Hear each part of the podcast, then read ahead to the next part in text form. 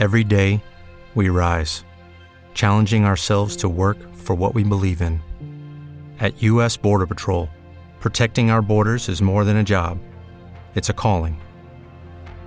Agents answer the call, working together to keep our country and communities safe. If you're ready for a new mission, join U.S. Border Patrol and go beyond. Learn more at cbp.gov/careers.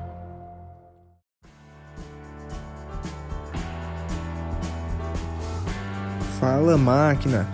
Bora para mais um episódio? Então se liga que tá começando o De Olho no Trauma.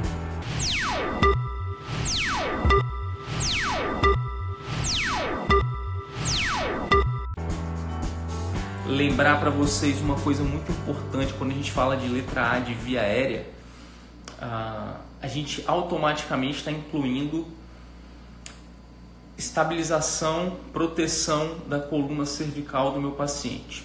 Por que, que isso é tão importante? E dentro, quem já leu o, o livro do ATLS, o ATLS não divide os capítulos em A, B, C, D, E, beleza? Ele divide em injúrias por partes do corpo. Inclusive tem um capítulo que fala, fala só de trauma de coluna uh, cervical, torácica, fala só de trauma de coluna beleza? Ele não está incluído nesse primeiro momento, nesse, nesse capítulo do ATLS. Mas, como a gente estuda aqui na sequência, como a gente fez essa proposta para a BCDE, eu quero trazer para vocês alguns detalhes importantes aí. Quando a gente fala de letra A de via aérea, a gente tem que ficar muito ligado em coluna, estabilização e proteção da coluna cervical do meu paciente, porque Imagina que o paciente teve um trauma importante ali, uma lesão, e você durante a intubação você faz algum movimento muito brusco, você acaba intubando realmente o paciente. Uma semana depois o paciente volta e está paraplégico, enfim. É muito importante ter esse cuidado, beleza? O ATLS, inclusive, usa um termo que é quando você tem um trauma muito grave de face e você vai entubar um paciente, você tem que ser agressivo, porém delicado. Tá? Então, o que, que ele quer dizer com isso? Agressividade é não perder tempo, não, não ficar pensando, ah, será que eu vou entubar esse paciente e tal.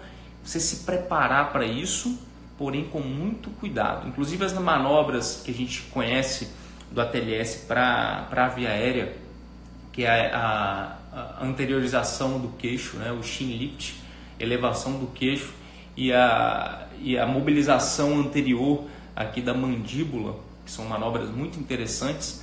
Você tem que realizar no trauma com muito cuidado para você não hiperestender, inclusive hiperextensão do pescoço, que já foi uma orientação ali durante a intubação, inclusive no trauma. A gente não faz mais hiperextensão, a gente faz uma extensão cuidadosa, uma extensão moderada ah, para realizar, realizar a intubação do paciente. Beleza? Então, muito cuidado nesse momento. Então, o que, que pode acontecer? O que, que é interessante a gente parar para pensar? Esse paciente, se você tiver de plantão dentro do hospital, muitas vezes ele já vai chegar com prancha e colar para você, beleza? Ah, muitas vezes ele já vai chegar entubado também e aí você vai sentir um grande alívio, né? Porque sua vida foi parcialmente resolvida ali, o SAMU já fez tudo para você. Mas eu quero colocar aqui uma situação onde o paciente ele já chegou pranchado, aquela prancha, prancha para quem nunca viu é como se fosse uma tábua, uma tábua rígida que o paciente é, evitar a mobilização da coluna do paciente e o colar ele fica aqui envolvido no pescoço do paciente para evitar que o paciente mobilize a, a, o pescoço e aumente uma, uma possível lesão ali, uma lesão cervical, na coluna cervical do paciente. Ah, primeiro detalhe que eu queria falar com vocês, antes da gente entrar eh, na via aérea, eu queria trazer alguns conceitos em relação à mobilização tanto da prancha quanto do colar mais uma vez, mais uma atualização desse ATLS foi no sentido dessa preservação e uma coisa que muita gente manda para a gente uh, por direct, uma, uma dúvida que muita, muita gente manda para a gente no direct é quando que eu posso tirar o colar do meu paciente com segurança? Quando e como eu posso tirar a prancha do meu paciente com segurança? Se o seu paciente ele chegou sem uh, com a via pérvia, você não vai precisar de uma via aérea avançada. O paciente está tranquilo. Você olha para o seu paciente, ah, você primeiro faz a anamnese para saber qual foi a cinemática do trauma, que tipo de trauma foi, para você ter uma ideia se é possível que esse paciente tenha tido alguma lesão de coluna cervical. Beleza? Então, o primeiro momento é a anamnese, é o exame clínico ali, perguntar, questionar, entender como é que foi esse trauma. Entendendo como que foi o trauma, você vai, a primeira coisa que você vai fazer é perguntar para o paciente, você está sentindo dor no pescoço? Se o paciente, quando o paciente, estou falando do paciente consciente, um paciente que você já fez o primeiro atendimento ali, ele está tranquilo. O paciente fala para você, eu não estou com dor no pescoço. O segundo passo é você fazer a palpação da coluna cervical do paciente. Você vai fazer a palpação ali para entender se esse paciente ele tem dor à compressão da coluna cervical, beleza? Paciente não tem dor da coluna cervical, isso tudo é orientação da TLS, beleza?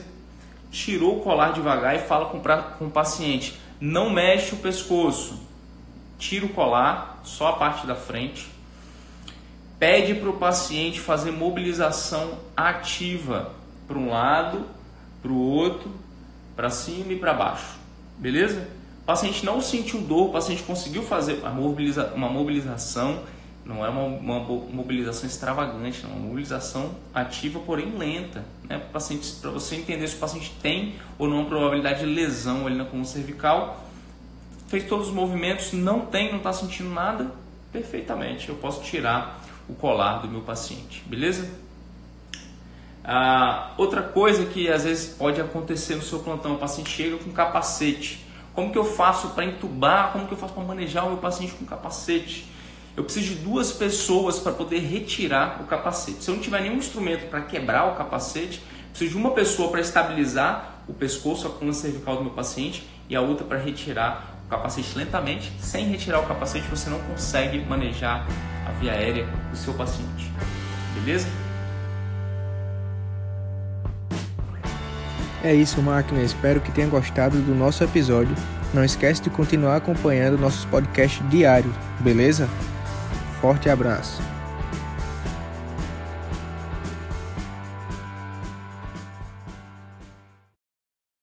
Hello, it is Ryan, and I was on a flight the other day playing one of my favorite social spin slot games on chumbacasino.com. I looked over the person sitting next to me, and you know what they were doing?